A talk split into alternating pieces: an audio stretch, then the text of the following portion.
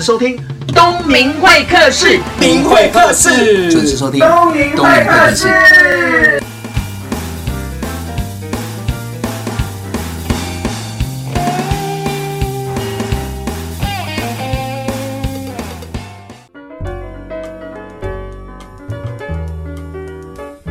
各位听众，大家早，欢迎收听东明会客室，我是主持人王东明。今天呢，邀请到的是经济联合传媒事业的执行长杨延宁，是因为我前一阵子看了一部电影，叫做《黑道小子巨星梦》。这部片子在二零一三年其实是有发行的，而且在公共电视上有播过几次。那我是看到片段，我觉得非常的印象深刻。那突然间有一个人，就是张哥张婶婶，在我的脸书留言说，他希望邀请我来北上来看一个电影首映，刚好那个时间我不行。那有一天呢，突然间我就告诉他说，我很想看这部片，我一定会去看。就突然间有一天下午没课，一点的时候就上网看一下，哇！只有一厅在播，是，而且是晚上的六点半在播，所以我从一点到六点半就这样等了几个小时。那真的票非常的特别哦，因为只有我一个人，所以我一个人包了整电影，在里面我又边哭，然后又笑的很大声，因为跟我的成长过程当中也有点像。那为什么要访问严玲呢？是因为我上网 Google 一下这部片，才知道说他幕后的发行在台湾发行有很多感动的故事，所以我在脸书上留言说，我希望。访问到发行人杨延龄，哎，你好，各位听众，大家好。我其实也没有像东明说的这么好了，对，其实我觉得很多的事情都是一种上天的安排，对。然后我只是因为有一个感动，所以我就去做了这件事情。是因为看这部电影感动？对，这部片子其实是我在香港影展、香港电影节的时候看到的，然后。后来我就很积极的跟他们联络呢，是因为我觉得这部片子其实在讲师生之间，嗯，一个非常正向而且有鼓励人心的一个作用，嗯，就是很激励，因为看完会让我哭的片子其实不会很多。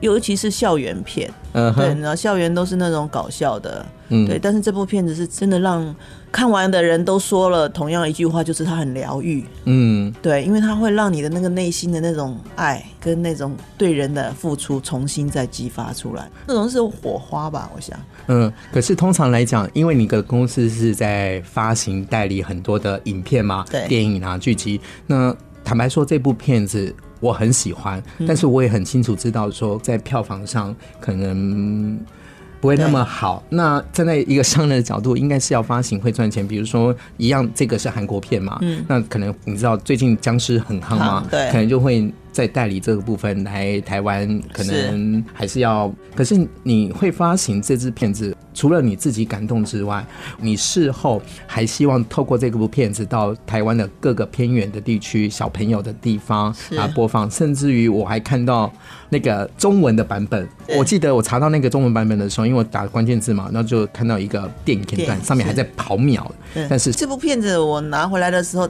我觉得他对那个在求学过程中，或者是在人生的国高中的时候有跌倒的一些孩子，嗯，对，或者是一些边缘的孩子，我觉得应该会有非常大的激励作用。所以我那个时候回来的第一件事就是先联络了那个根生少年，嗯。他这个协会，然后他看完以后，他非常的感动。嗯，他说台湾很少有机会可以有这样子的片子，嗯，可以真正的能够跟他们那些孩子是成长背景非常像的，所以他就安排了我在全省大概六个地方的那个感化学校，嗯，去播。但是他跟我说的第一件事就是 那个韩文呢，他们听不懂，然后呢，韩文字、中文。字呢，他们也没有办法快速的阅读，对。我说哈，会这样子吗？嗯，结果后来他说对啊，是不是可以有一个中文版本？我说哈，还要另外再帮你们配一个中文版本。然后后来我想一想，我就觉得说。与其要做这件事情，就把它做到好嘛。嗯，对，因为其实对那些孩子来说，我觉得这也是一个机会，让他们能够看到自己也有一个天赋，要相信自己。所以我就真的为了他们去配了一个中文版本。我我看到那个片段只有三分多钟的那个中文配音版本哦，嗯，其实配音还是有点不太一样。嗯，但是里面的那个内容啊，真的是发自于内心的感动人，就是打到我们内心的深处，说哦，原来。有时候我们在无法肯定自己的时候，还是要有一股声音、一股力量来肯定。是是，这很重要。真的，因为我们都走过嘛。那我想严宁应该有很多的故事。那先和听众朋友分享到这里啊，我们先休息一下，待会再回到东明会客室的节目现场。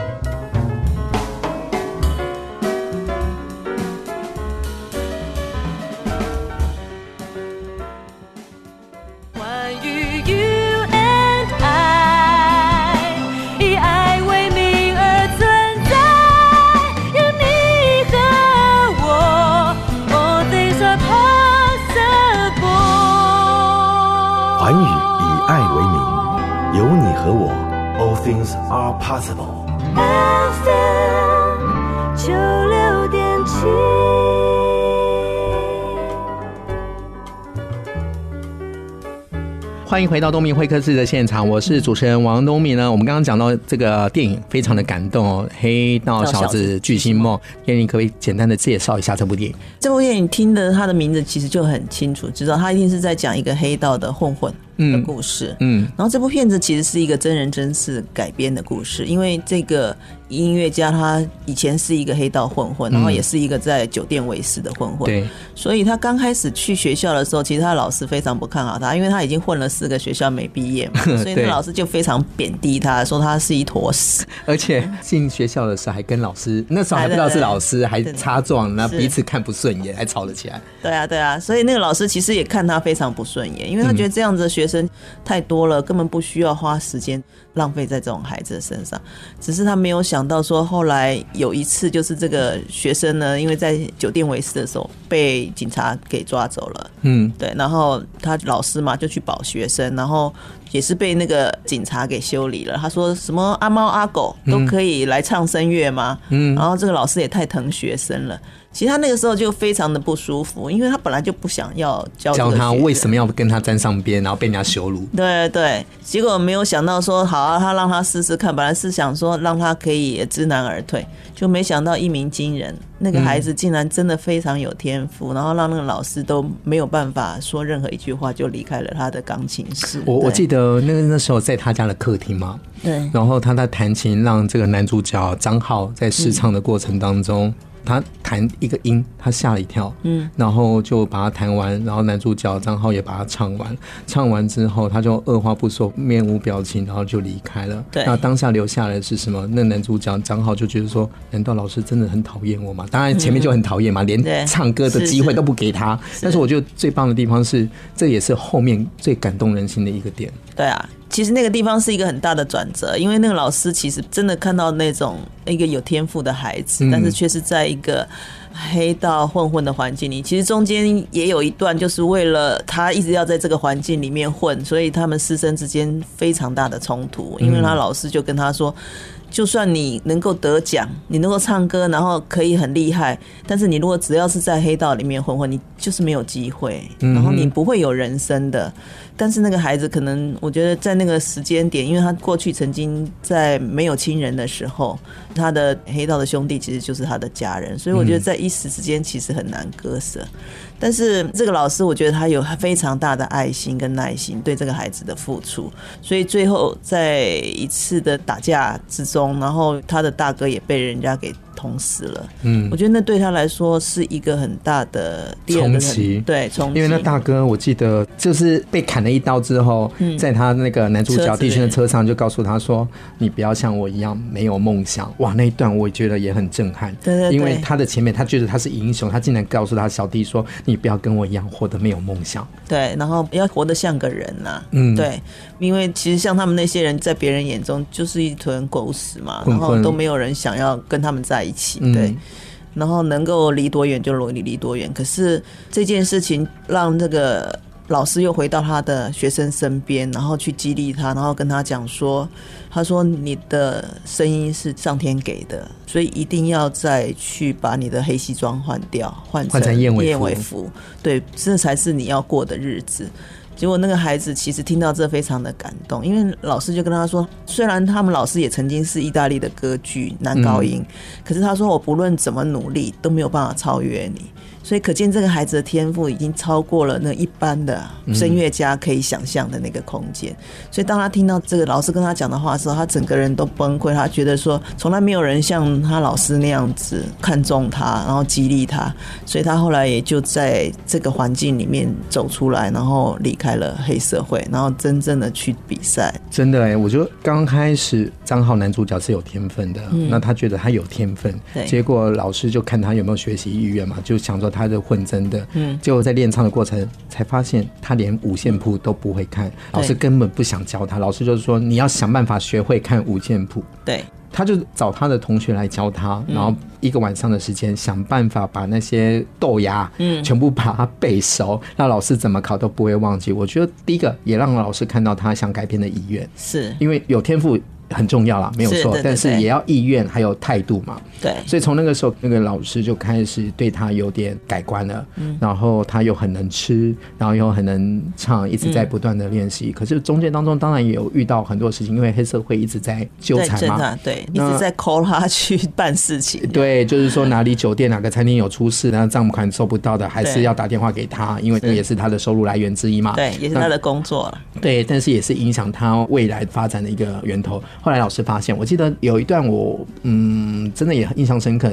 这个老师背着这个学生，也就是男主角弟勋哦，嗯，背着他去找黑社会的大哥，对，然后坐下来就谈判了。我觉得那个老师超有种的，明明在进场前面一直告诉你我可以的，我可以，那手抖脚抖，然后进去的时候又经过很多的黑社会，然后碰到大哥，然后坐下来，然后全部说老师好，就然后期待说这个老师要讲什么，就老师开始讲内容的时候，那个大哥马上变了。对对对，我觉得这一段。蛮有意思的这一段，其实那个老师真的是喝了酒以后壮胆，然后才去黑社会，要不然他从来也不敢走到这种地方。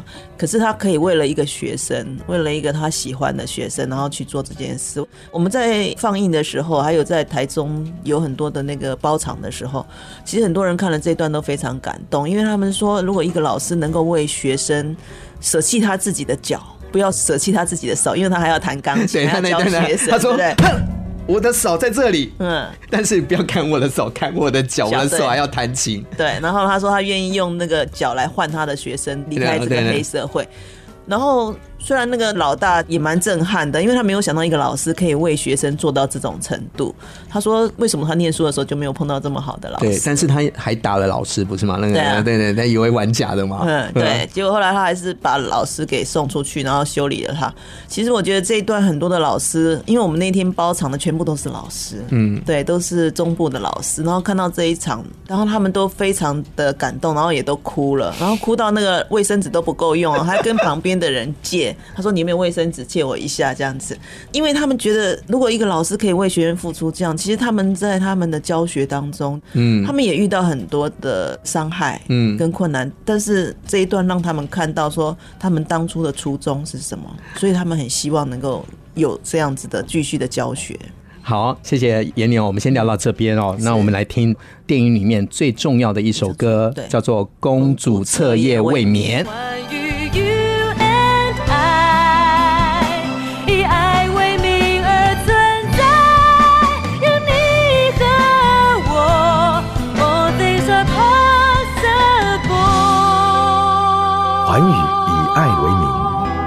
和我，All things are possible。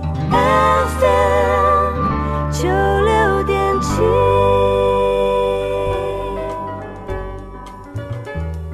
欢迎回到东明会客室的节目现场。接着要讲这一部电影，因为我们刚刚也聊到那么多感性的地方哦。那我比较好奇的是，严颖为什么要带你这个片？我想你看了那么多次，还那么多的感动。而且我们刚刚在聊的过程当中，我们也流了眼泪。嗯，那你在人生的过程当中，跟这部电影一定有很多的连接。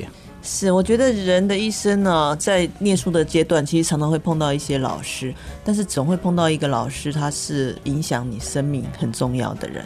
那我自己在高中的时候，其实也蛮叛逆的。我曾经叫了一批同学，然后到我们的那个大礼堂，然后把老师也叫过来，然后就把老师围在中间，然后就开始责问他，就像那个公审大会那样子。嗯，因为那个时候是班长，然后我们对那个老师其实有一些不认同的地方，所以我们就把老师从办公室叫到礼堂，然后就把他围住，然后就开始公审他。那个老师其实非常疼我啦。后来我们在周记上面就常常会写一些东西的时候，然后老师就跟我说，他那件事情其实对他伤害非常大，因为他觉得他一直认为我是他最喜欢的学生，可是却是伤害他最深的学生。然后他那一天回去以后哭得很厉害，然后师长他结婚了嘛，他师长还跟他说，是哪个学生？你跟我讲，我去学校找他。已经到了这种程度，你知道？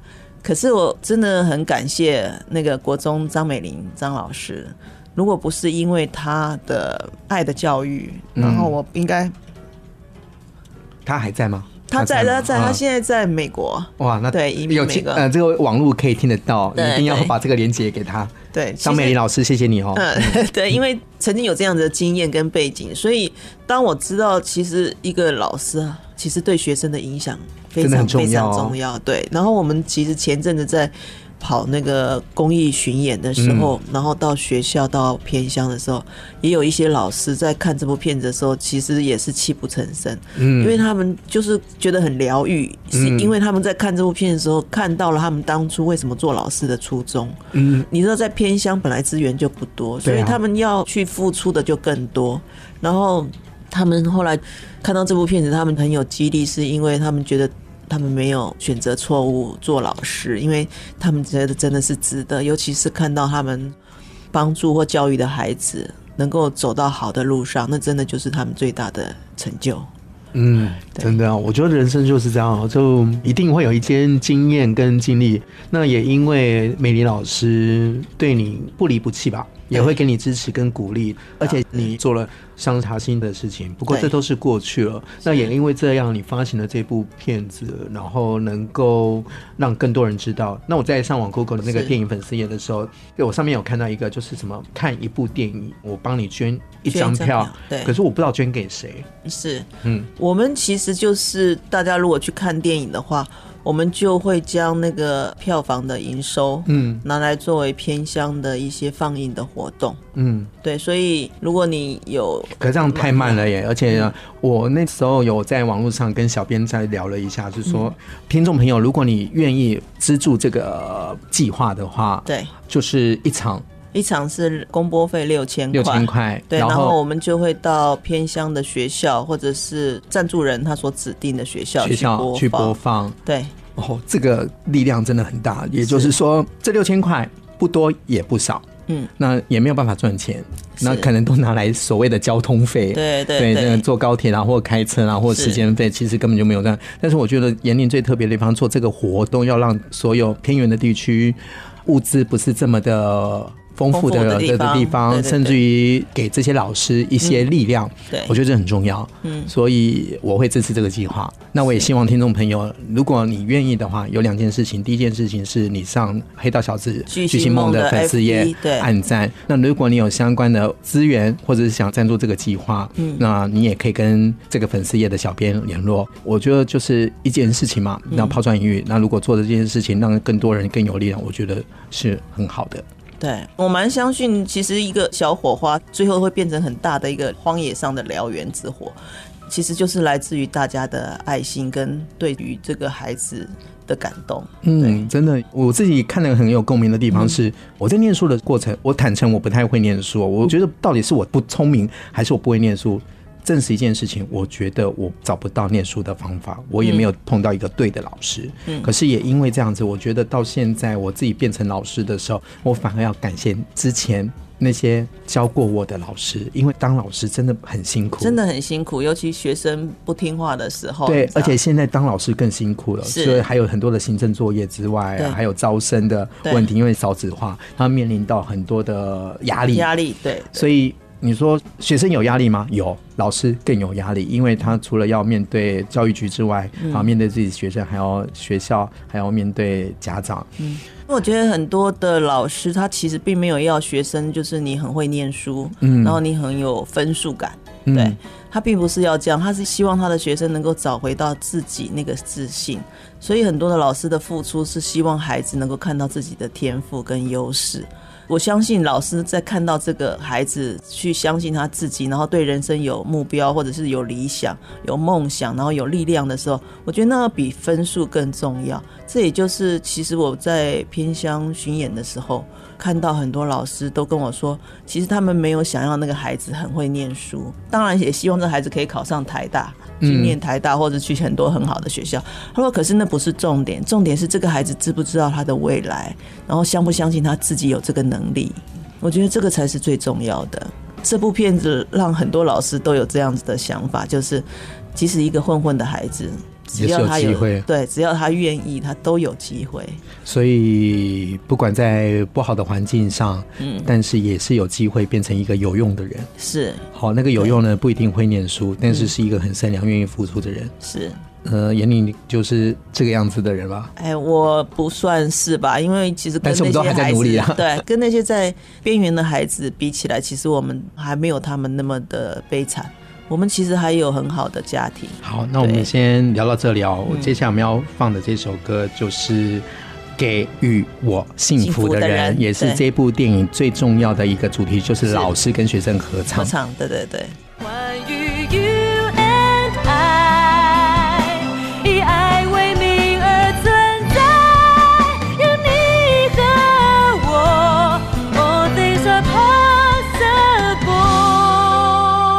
寰宇以爱为名，有你和我，All things are possible。FM 九六点七。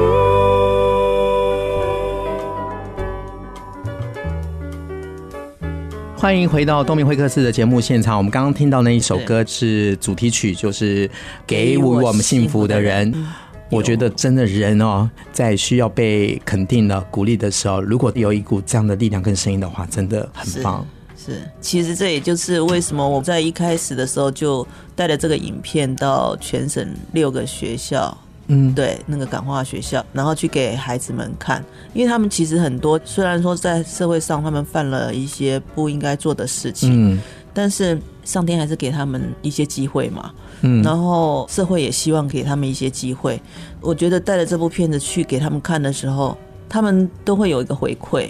对，这是习惯上，他们都会写回馈的时候，他们在那个回馈单里面说：“我终于知道我出去的时候我要做什么，我也要去做我自己想要做跟有兴趣的事。我想要去修摩托车，我想要去当黑手，我想要唱歌。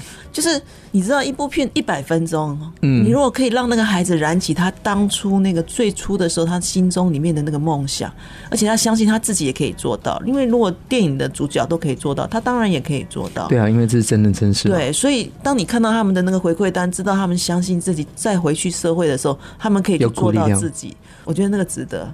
我还记得你去感化中心放这部电影的时候，我在网络上搜寻到一个影片，就是曾经有一个过来人，对，有过来更生人嘛，然后在拿着麦克风，对，在台上分享。对，他其实就是一个过来人，然后他也在监狱里面来来回回也十一年了。嗯，结果他回到家的时候，其实他父母亲说了一句话，蛮伤他的。他说：“你不用再回来了，因为这么多年了，我们没有你在身边，我们已经习惯了，对，非常习惯了，所以你就不要再回来了。你能够去哪里就去哪里，这样子。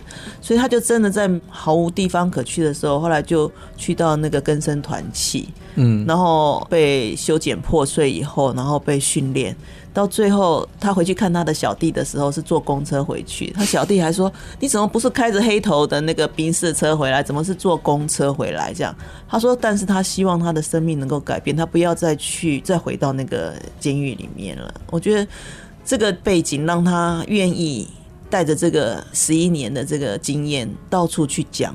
那很多人都非常的感动，尤其他现在。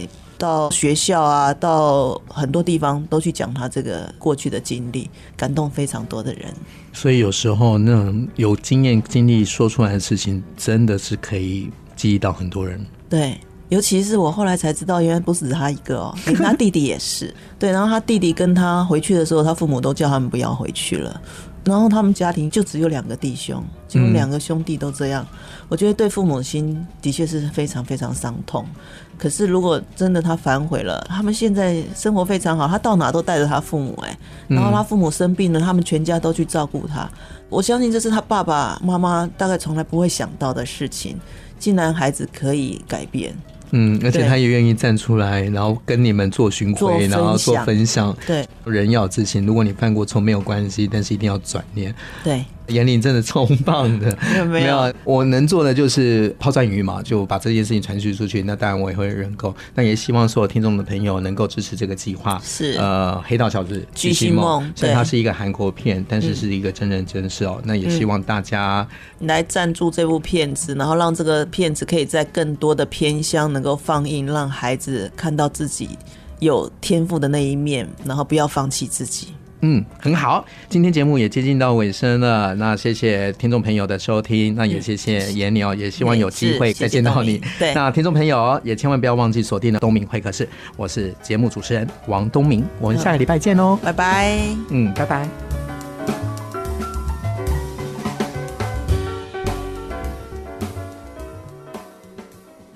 今天很高兴邀请到的是杨延玲执行长。那我们是因为这部电影而认识。那我们今天也是第一次见面，我们在网络上有一些互动。我总觉得这个延玲。虽然是我的前辈哦，那他说他已经五十几岁，看不出来，看起来像四十几岁，我就觉得他是一个傻人。那什么叫傻人？那傻人就是有傻福嘛。那一直在做一些让人觉得摇头的事情。那个摇头不是就说你怎么会做这些伤天害理的？不，他就觉得他做了很多的事情，不是拿来赚钱用的。比如说，他就代理这支片子，他是愿意买一张票就捐一张票走到偏远，甚至于发行的是说，如果你只要一场六千块，他就愿意把这个片子拿到各。各个地区来播放，然后呢可以给一些没有自信、没有勇气的人更有勇气。严玲很特别，除了这边他的工作之外，他会花了很多的时间在公益单位，比如说他会投入合家欢协会。在里面当职工当了四年，那我问过合家欢到底在干嘛的？合家欢是在促进亲子跟家庭关系的一个单位。那在花东、金山、永和都有很多的小站，会不定期的举办活动，还有课程。那我就想说，这些人都是怎么上课？他就是希望很多的家长跟小孩子有冲突关系的，没有冲突关系都可以一起来，借由这个协会的老师，然后带领游戏、说故事、讲座的部分，让爸爸妈妈更了解小孩子在想什么，让小孩子跟爸爸妈妈没有距离。我觉得妍玲好棒、好厉害，也好傻，我很喜欢他。今天的东明会客室，谢谢收听。